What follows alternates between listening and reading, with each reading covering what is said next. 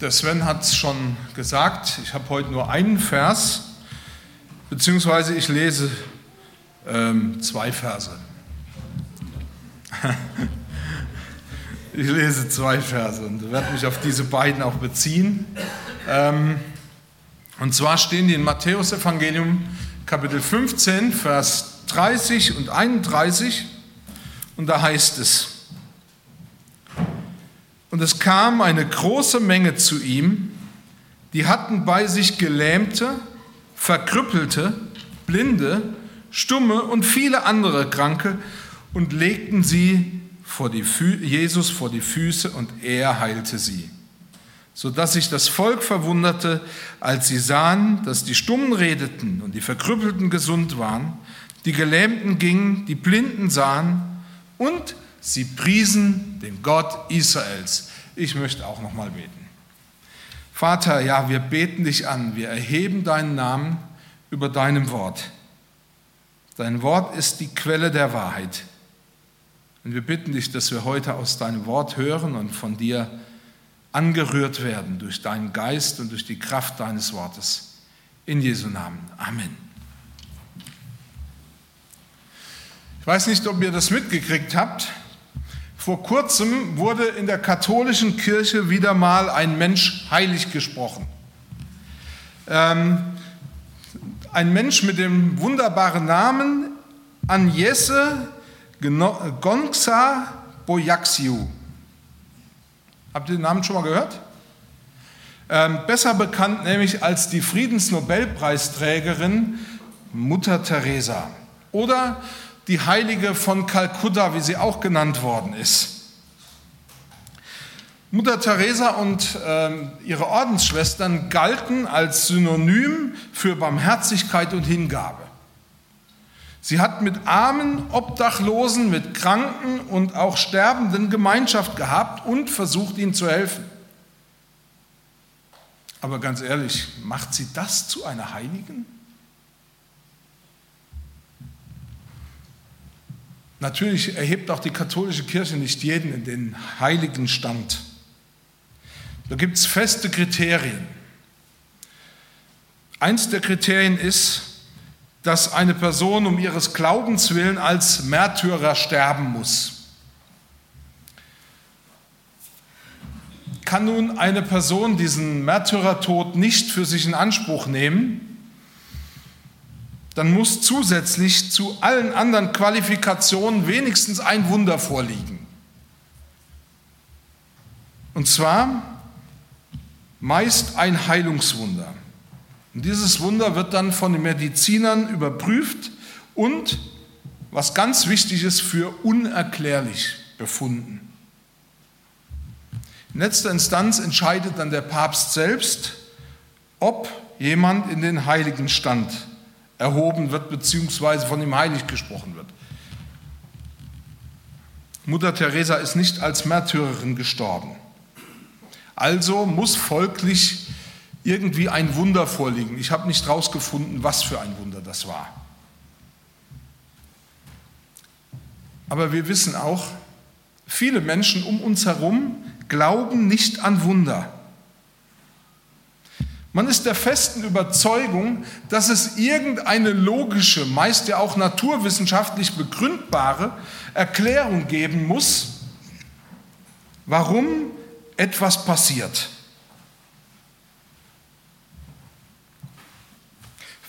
Für viele sind Wunder schon lange in den Bereich des Fabelhaften, des Märchens gerückt.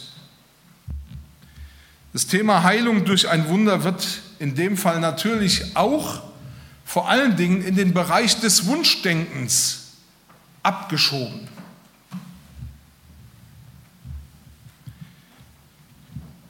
Da gibt es so Leute, die sagen, naja, da gibt es doch sowas wie den Placebo-Effekt. Wenn es ein Wunder gibt, dann muss das doch damit zusammenhängen.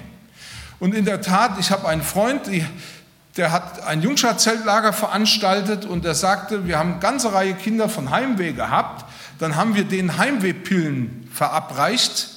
Das war im Grunde nichts anderes als Smarties. Und dann waren die irgendwie zufrieden. Also das heißt, man muss nur feste dran glauben oder Man muss nur sich genügend Gedanken machen, dann wird das schon, oder jemandem gut zureden, dann wird das schon, aber eigentlich ist dahinter ja nichts. Zumindest mal nichts mit Substanz, nichts, wo, wo eine Kraft vielleicht dahinter steckt.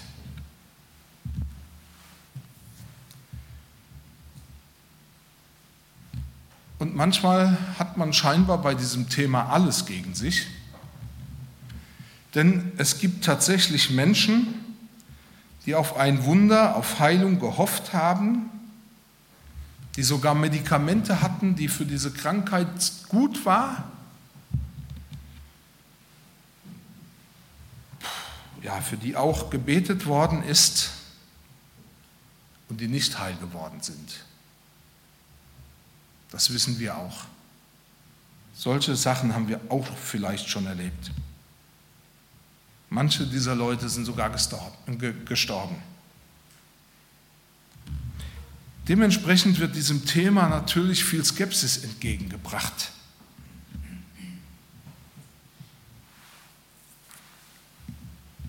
Aber eine Frage in der Bibel, und das ist ja auch das Thema, so wie es im Programm abgedruckt ist, beschäftigt mich schon eine ganze Weile. Wenn das doch alles so leicht zu erklären ist, und wenn das doch alles irgendwie so unrelevant für unser wirkliches Leben zu sein scheint, warum, warum wird in der Bibel davon berichtet, dass Jesus Menschen heilte? Warum heilte Jesus Menschen? Wir wissen aus der Bibel, dass Jesus bewegende, übernatürliche Dinge getan hat, die eben nicht naturwissenschaftlich äh, logisch erklärbar sind. Ich habe es eben gelesen, da kamen Blinde zu ihm und er machte sie sehend. Oder da kamen Menschen, die nicht mehr gehen konnten. Da gab es die Begegnung mit einem lahmen Menschen. Also lahm heißt, er war wahrscheinlich entweder querschnittsgelähmt oder äh, hatte eine Fehlstellung, also irgendwas. Er konnte nicht gehen. Und Jesus heilte ihn so, dass dieser Mensch wieder gehen konnte. Überhaupt heilte Jesus jeden einzelnen Menschen, der zu ihm kam und Heilung brauchte. Da können wir die Evangelien hoch und runter lesen. Wir werden keinen Fall finden, an dem Jesus sagt, nein, ich habe keine Zeit für dich, ich will dich nicht heilen. Es gab die Syro, Frau aus Syrophönizien, die gesagt hat, äh, soll ihre Tochter heilen. Und zuerst hat Jesus gesagt, nein, das, weil, zu, weil ich zuerst zu dem Haus Israel gekommen bin. Und dann hat er es doch getan.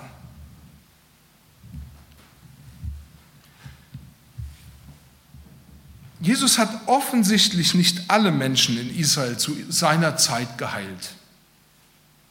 Nicht alle. Aber er hat jeden geheilt, der zu ihm kam. Die Frage ist nur, warum hat er das getan? Und letzten Endes stellt sich mir immer wieder die Frage, die gleiche Frage, warum ist es gut, dass ich das weiß? Warum muss ich das wissen? Wenn es für mich keine Bedeutung hat, dann müsste das nicht in der Bibel stehen. Warum denn? Nur damit ich verrückt werde daran? Grundsätzlich stellt sich die Frage, warum wurden diese Wunder in der Bibel festgehalten? Und ich möchte mich heute mit dieser Frage beschäftigen. Warum heilte Jesus Menschen? Und ich will versuchen, wenigstens zwei größere Argumente anzuführen und hoffe, dass ich vielleicht dem einen oder anderen damit auch helfen kann.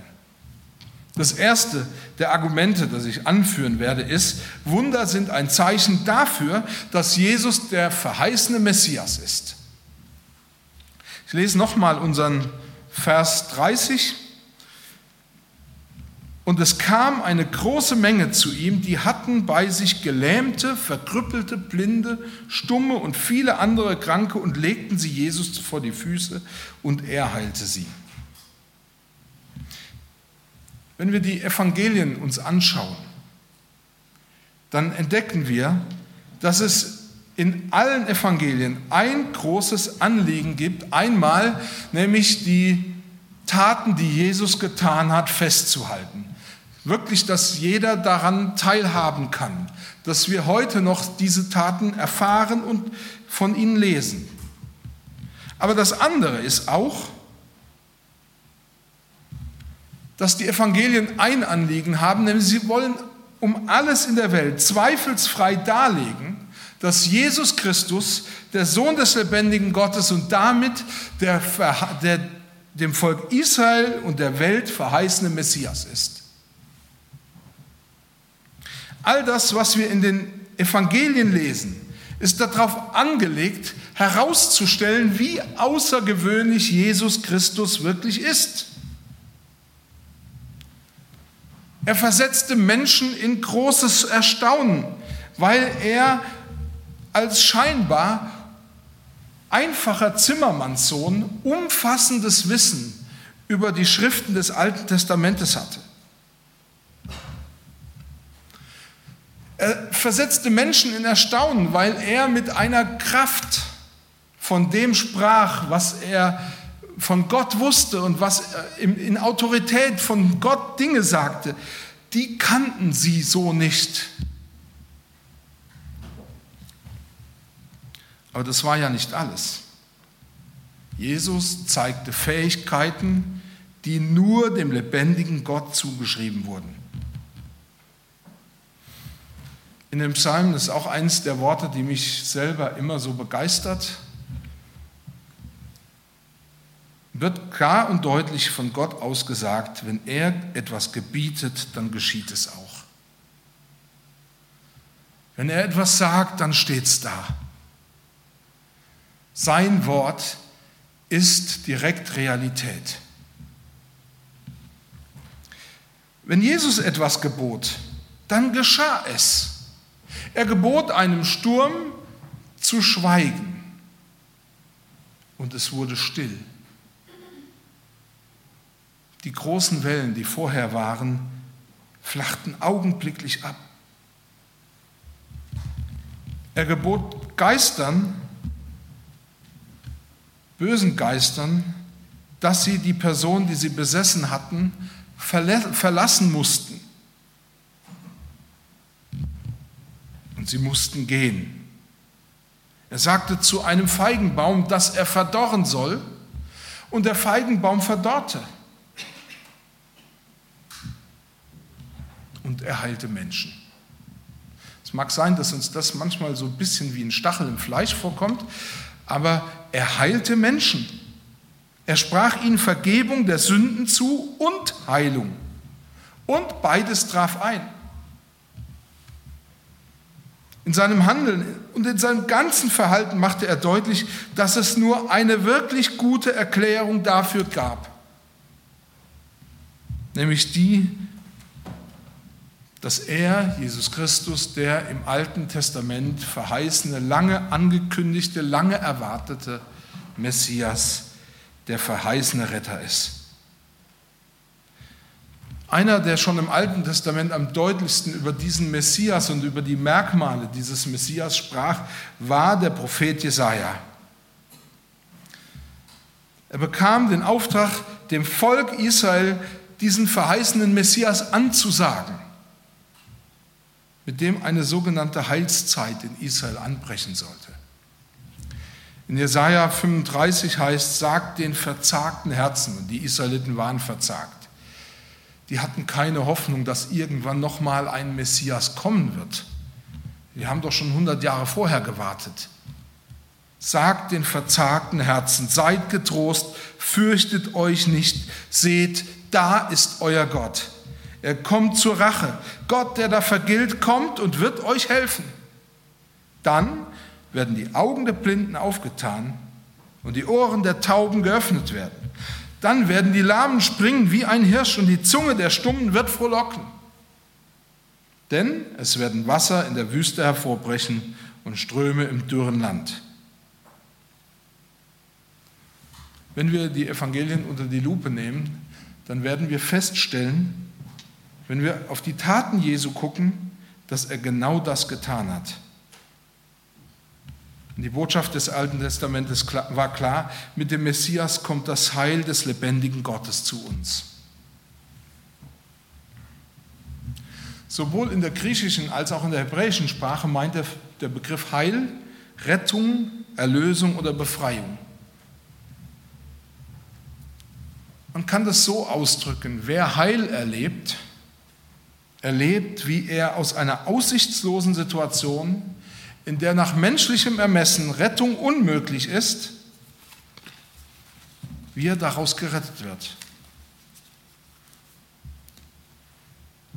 Und interessanterweise, ich habe das extra, äh, auch gerade die Wörterbücher, die mir zur Verfügung stehen, äh, hoch und runter gelesen, erlebt, wie Unheil abgewendet wird, und zwar Unheil in jeglicher Form. Heil bedeutet, es kommt jemand, der sich für mich einsetzt, der sich schützend vor mich stellt oder einen Missstand in meinem Leben beseitigt. Auch wenn wir in einer Kultur leben, die sich ermächtigt sieht, im Blick auf die menschlichen Missstände oder auf die Probleme, mit denen wir als Menschen zu tun haben, immer irgendwo eine Lösung zu haben oder in absehbarer Zeit haben zu werden, stellen wir fest, dass trotz aller intellektueller Fähigkeiten das Hungerproblem in unserer Welt nicht gelöst ist. Man hat den Eindruck, dass auch in unserem Land die Hungernden zunehmen. Geht mal am Martinslädle vorbei, was da plötzlich für eine Schlange steht. Von Leuten, die alle nötig haben, dass sie günstig Essen einkaufen. Man muss sich das mal vorstellen, trotz aller pädagogischer oder psychologischer oder philosophischer Überlegungen haben wir es nicht geschafft, das Gewaltproblem in unserer Gesellschaft und Kultur zu lösen.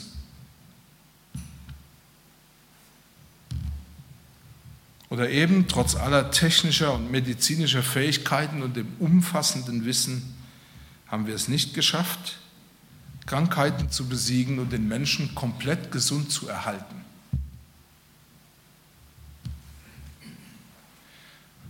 ich glaube, dass kein Wissenschaftler so verrückt ist, dass er von sich behauptet oder von der Wissenschaft überhaupt behauptet, dass wir diesen Zustand je mit unseren eigenen Mitteln erreichen könnten. Heil bedeutet, es kommt jemand, der eine Lösung hat und uns auch daran teilhaben lässt. Jemand, der eingreift. Viele wissen von uns oder viele von uns wissen, dass die Bibel äh, weder Gewalt noch Unterdrückung, weder Hunger noch Krankheit als unser größtes Problem in unserer Welt ansieht. Das muss man einfach auch manchmal wieder bewusst werden. Es ist nicht das größte Problem, mit dem wir kämpfen.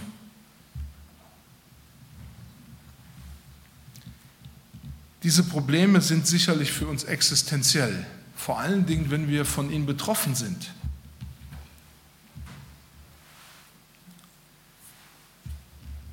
Aber das größte Problem der Menschheit ist die Trennung von Gott selbst. Das ist das Urproblem, das Grundübel. Heil bedeutet in diesem Fall, es gibt einen, der das Problem lösen kann.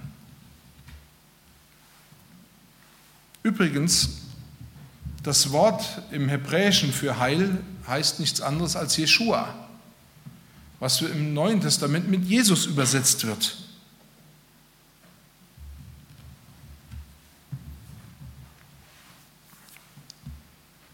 Heil bedeutet, das Urproblem, die Trennung von Gott lässt sich beseitigen. Wie? Durch Jeshua, durch Jesus. Durch Jeshua, durch Jesus kommt das Heil in unser Leben. Und das bedeutet, dass ein Zustand in diesen oder bei diesen Menschen erzeugt wird, den die Gemeinschaft Gottes mit sich bringt, nämlich Frieden, Shalom. Da ist diese Menge, die sich auf Jesus zubewegt. Ich habe das eben gelesen. Ich weiß nicht, ob ihr dieses Bild kennt. Es gibt ein Gemälde, ich wusste nicht mehr, wer es gemalt hat, bei dem gewissermaßen der Rückzug von den, der Soldaten die von Napoleon nach Russland geschickt worden sind und dann zurückgeschlagen worden sind, ähm, wie die zurückwandern.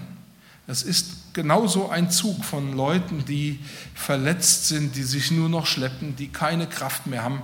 Ich habe dieses Gemälde gesehen, ich habe jetzt im Internet nicht mehr geguckt, sonst hätte ich es euch hier an die Wand geworfen. Ähm, dieser Zug, der auf Jesus kam, war real. Und trotzdem ist dieser Zug auch ein Bild, ein Zeichen für die Menschen überhaupt.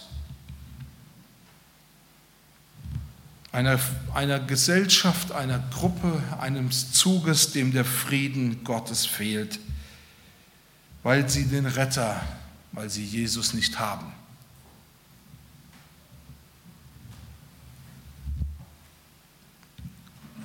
Ihr fehlt jemand, der die Urkrankheit diagnostizieren und heilen kann. Jesus.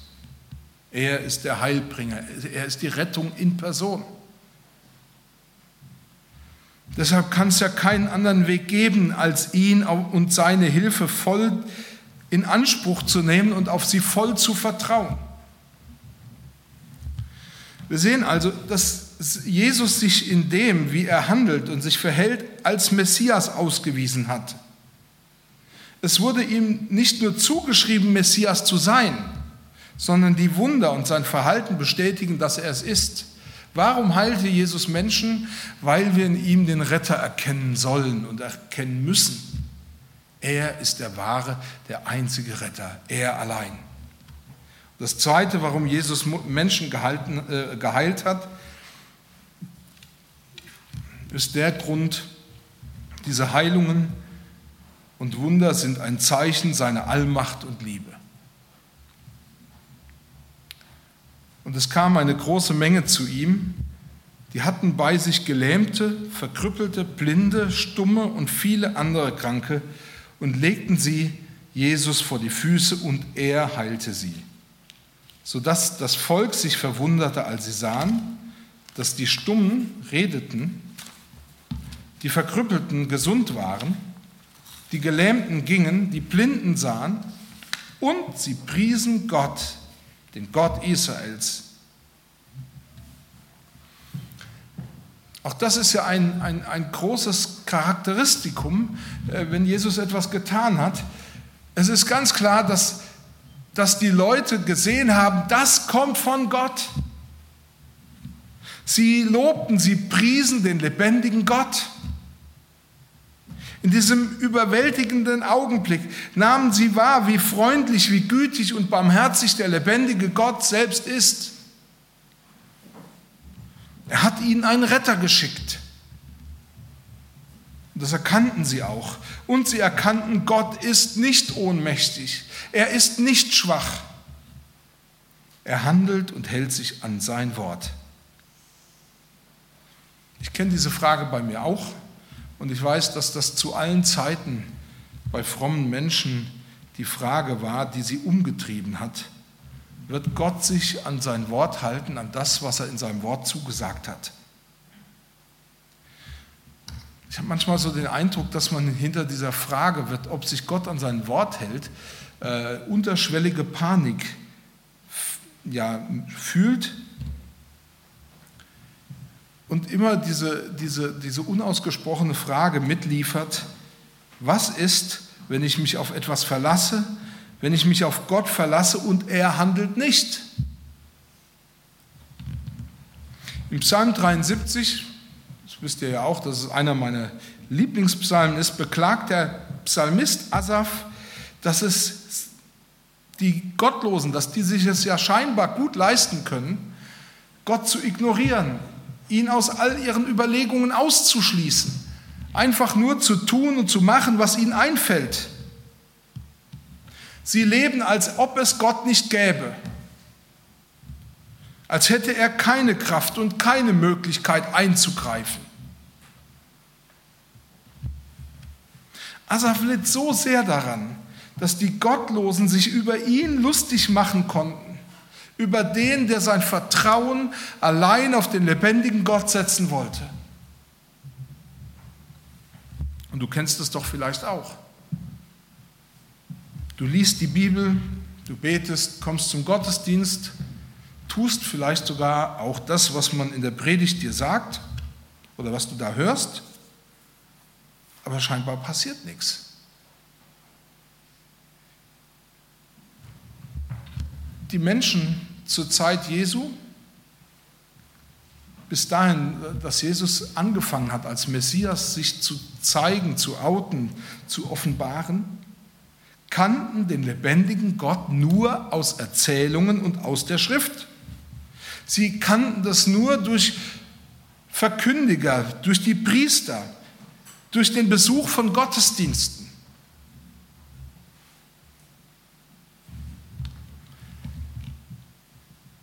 Und wenn man so gesehen hat, wie die alle gelebt haben, konnte man tatsächlich auf die Idee kommen, das ist eine schöne Tradition, eine schöne Idee, die es aufrechtzuerhalten gilt, aber da ist nichts dahinter. Als Jesus auftrat und Menschen satt machte oder heilte auf übernatürliche Weise, da entdeckten sie, Gott handelt doch. Er ist nicht taub, er ist nicht schwach, er ist nicht desinteressiert, sondern er wirkt in seiner Kraft mitten unter uns durch Jesus Christus. Das Wort, welches in der hebräischen Bibel für Kraft benutzt wird, meint Fähigkeit und Vermögen. Dahinter steckt eigentlich das Bild eines Königs, der von einem großen Heer umgeben ist, dem sich niemand widersetzen kann der fähig ist, alles durchzusetzen, was er sich vornimmt. Und hier wird darauf hingewiesen, dass in diesem Kraftbegriff enthalten ist, dass jemand, der alles, äh, dass, es, dass jemand Kraft hat oder dass Kraft etwas ist, das jemandem verleiht, alles zu tun, was er sich vornimmt. Es gibt nichts, was er nicht kann. In Jesus ist die Allmacht Gottes den Menschen ganz nahe gekommen. Er heilt, weil es zu seinem unmittelbaren Auftrag gehört. In der Bibel wird deutlich, dass Heil und Heilung zusammengehören. Da gibt es keine Unterschiede. Er heilt, weil er damit die Macht Gottes bezeigt bezeugt, weil er damit sagt, Gott ist in der Lage, alles zu tun, was er sich vornimmt. In Jesus ist die Allmacht Gottes uns nahegekommen. Und in allem, was Jesus getan hat und was er tut, proklamiert er die Herrschaft und die Allmacht Gottes. Wenn Jesus Menschen heilt, dann, weil er die Macht bezeugt, die Gott hat. Und weil er deutlich machen will, Gott hat den Willen und die Macht, sein Heil in diese Welt zu bringen. Er heilt, weil es zu seinem, ja, weil es zu ihm gehört. In der Bibel wird deutlich, dass Heil und Heilung, ich habe es eben gesagt, zusammengehören und Ausdruck dessen sind, dass Gott seine Herrschaft aufgerichtet hat. Als Christen glauben wir, dass Gott durch Jesus Christus seine Herrschaft einmal in der Zukunft umfassend aufrichten wird. Das glauben wir, weil es so in der Bibel steht. Und das wird dann sein, wenn Jesus in der Zukunft, wie es die Bibel verheißt, wiederkommen wird. Und wir wissen es aus der Bibel, dass wenn er dann wiederkommen wird, dann wird er als der Herr aller Herren und der König aller Könige wiederkommen. Jeder wird sehen, dass er Kraft hat dass er mächtig ist. Und die Bibel sagt, das Kommen von Jesus Christus wird eine Friedenszeit einläuten. Aber auch heute schon hat Jesus Christus die Herrschaft Gottes in jedem Menschen aufgerichtet, der sich seiner Herrschaft unterordnet, sich ihr ausliefert. Und die Bibel sagt, und ich habe mich damit wirklich beschäftigt, dass bei diesem Menschen ja, die Herrschaft Gottes aufgerichtet wird und die Kraft Gottes heute schon wirksam ist. Paulus schreibt, dass wir durch Jesus Christus Anteil an allem geistlichen Segen haben, dass die Kraft Gottes bei uns schon wirksam ist. Das heißt, dass Heil und Heilung zur Herrschaft Gottes in unserem Leben dazugehören. Darauf dürfen und darauf sollen wir vertrauen.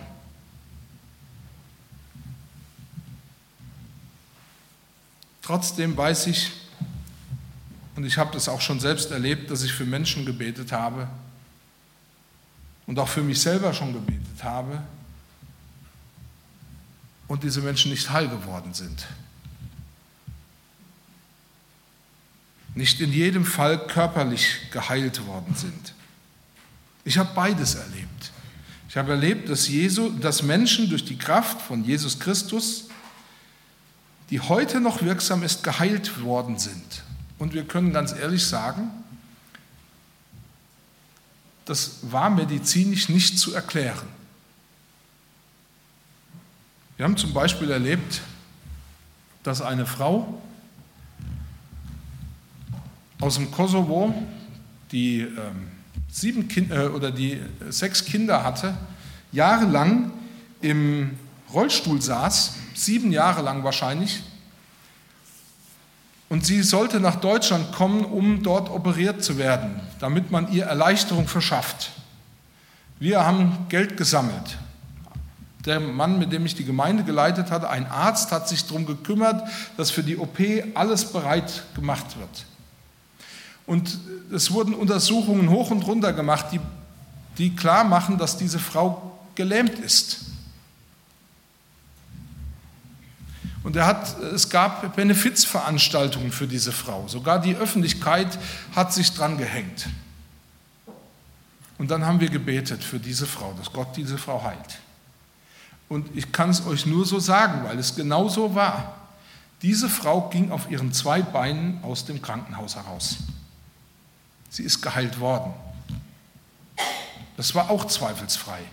Denn der Kollege unseres Gemeindeleiters, also mit dem ich die Gemeinde geleitet habe, der stand vor einem kompletten Rätsel. Er sagt, sowas hat er noch nicht gesehen. Eine andere Person in unserer Gemeinde. Sie hatte immer Probleme mit ihren Stimmbändern. Und sie stand als Gymnasiallehrer oder Lehrerin vor der Verbeamtung. Und in Rheinland-Pfalz ist es scheinbar besonders streng oder was weiß ich warum. Auf jeden Fall war klar, wenn sie eine Krankheit hat oder irgendein Makel, wird sie nicht verbeamtet. Das war aber wichtig für sie. Und dann kam der Tag der Untersuchung. Also sie musste untersucht werden, damit sie dann die Verbeamtung kriegt. Das ging alles Hand in Hand. Und sie hatte eine Halsentzündung, ja, chronische Halsentzündung und was weiß ich. Sie konnte nicht reden und gar nichts. Es war klar, wenn die den Mund dort aufmacht, dann wird sie nicht verbeamtet werden. Und dann hat sie E-Mails geschrieben, weil reden konnte sie ja nicht, und dann haben wir gebetet. Und ich kann euch ehrlich sagen, die hat morgens um 9 Uhr gemailt, um 11 Uhr hatte sie die Untersuchung, um 11 Uhr hatte sie keinerlei Symptome mehr.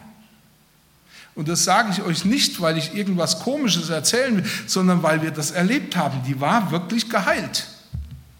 Sie wurde Beamtin.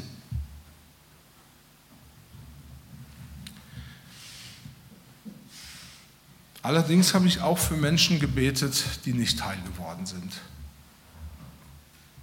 Und ich muss ehrlich sagen, dafür habe ich keine Erklärung. Zumindest mal keine, die die Leute, bei denen es nicht geworden ist, die die irgendwie trösten könnte. Ich weiß, Gott macht keine Unterschiede. Es gibt bei ihm keine Vorzugsbehandlung für die, die zu ihm gehören, sondern in jedem Fall dürfen wir uns daran festhalten, dass Gott uns trägt und dass er uns hilft, weil das hat er zugesagt. Und wir sehen daran eigentlich nur eins. Gott will, dass wir ihm vertrauen, bedingungslos vertrauen, unabhängig von unseren Umständen, unabhängig von dem, was uns passiert. Ich habe am Anfang die Frage gestellt, warum heilte Jesus Menschen? Und die Antwort ist klar, er zeigte und outete sich damit als der von Gott verheißene Messias, der alle Macht hat im Himmel und auf Erden. Und er heilte, damit auch wir heute unser ganzes Vertrauen auf ihn setzen. Ich persönlich bin fest davon überzeugt, Gott hätte kein Wort über Heilungen in seinem Wort geschrieben oder verloren, wenn es für uns unrelevant bzw. ohne Bedeutung wäre. Es ergibt auch wirklich keinen Sinn, dass Gott uns durch die Heilungsberichte allein auf die zukünftige Heilszeit hinweisen wollte, wenn Jesus wiederkommt. Deswegen möchte ich deutlich sagen, ich glaube nicht nur an Gottes zukünftiges Handeln, daran, dass er einmal zukünftig alle Kraft haben wird, alles zu tun, was er sich vornimmt ich glaube nicht allein daran, dass es irgendwann einmal in weiter Ferne liegt, sondern weil Gottes Wort es uns nahelegt, dass er auch heute alle Macht hat zu tun, was er sich auch immer vornimmt. Er hat uns aufgefordert, in allem ihm zu glauben. Und ich muss manchmal darüber nachdenken. Wir glauben, wenn in der Bibel steht, dass Gott Gebet erhört und dass er uns die Schuld durch sein Sterben, durch das Sterben Jesu am Kreuz weggenommen hat. Das glauben wir, weil es in seinem Wort steht. Wir glauben, dass die Sündenvergebung, die Gott uns schenkt, nicht irgendwann einmal stattfindet, sondern schon heute. Und genauso dürfen wir, dürfen wir Gottes Verheißungen im Blick auf Heilung glauben und vertrauen und sie in Anspruch nehmen. Wenn ein Mensch geheilt wird, heißt das nicht zwangsläufig, dass er auch nicht wieder krank werden kann. Die Bibel sagt ganz deutlich, dass Krankheit und Tod einmal ein für allemal beseitigt werden. Und das wird tatsächlich in der Zukunft stattfinden wenn Jesus uns zu sich heimholt. Bis dahin fordert Gott uns heraus, ihm zu glauben und ihm voll zu vertrauen in Krankheit, im Sterben genauso wie im Blick auf Heilung. Der Hebräerbriefschreiber bringt es auf den Punkt und ich kann es nicht besser ausdrücken. Heute, wenn ihr seine Stimme hören werdet, verstockt eure Herzen nicht, beziehungsweise er sagt, darum werft euer Vertrauen nicht weg, welches eine große Belohnung hat. Wenn Jesus geheilt hat, hat er geheilt, weil er diejenigen, die zu ihm kamen, annahm und weil sie an ihn glaubten. Und egal welchen Umständen und Herausforderungen wir ausgesetzt sind, will er, dass wir zu ihm kommen und an ihn glauben, genauso wie die Menschen es damals auch gemacht haben. Und ich möchte euch herausfordern, zu glauben. Gott hat gesagt, dass man in der Gemeinde es Möglichkeiten gibt, für sich beten zu lassen. Entweder, dass man die Ältesten zu sich ruft oder dass Leute Gott begab, dass Gott Menschen begabt hat mit der Gabe der Heilung, sodass sie Anteil haben können an seinem Heil. Nicht ausschließlich an dem Heil, weil auch Heil bedeutet Vergebung der Sünden. Aber das ist möglich. Wichtig ist, dass wir bereit werden, ihm in jeder Situation, ob ich krank bin, sterben bin oder gesund bin oder in sonst einer Not bin, dass ich mein Vertrauen allein auf ihn setze. Ich möchte euch jetzt eine kurze Zeit geben, in der ihr einfach für euch nochmal nachdenken könnt und vielleicht auch Gott, vor Gott eine Entscheidung treffen könnt, ich will ihm, ich will dir ganz vertrauen. Ich möchte euch ermutigen, diese Entscheidung zu treffen. Keiner von uns sagt je, dass wir nicht auch schwache Entscheidungen treffen, bei denen es letzten Endes nur darum geht, dass Gott sie beglaubigt, dass er sich dahinter stellt, dass er sagt, ja, du bist schwach, du willst mir glauben und ich werde dir die Kraft dazu geben. Lasst uns beten. Und ich werde am Schluss mit einem Gebet abschließen.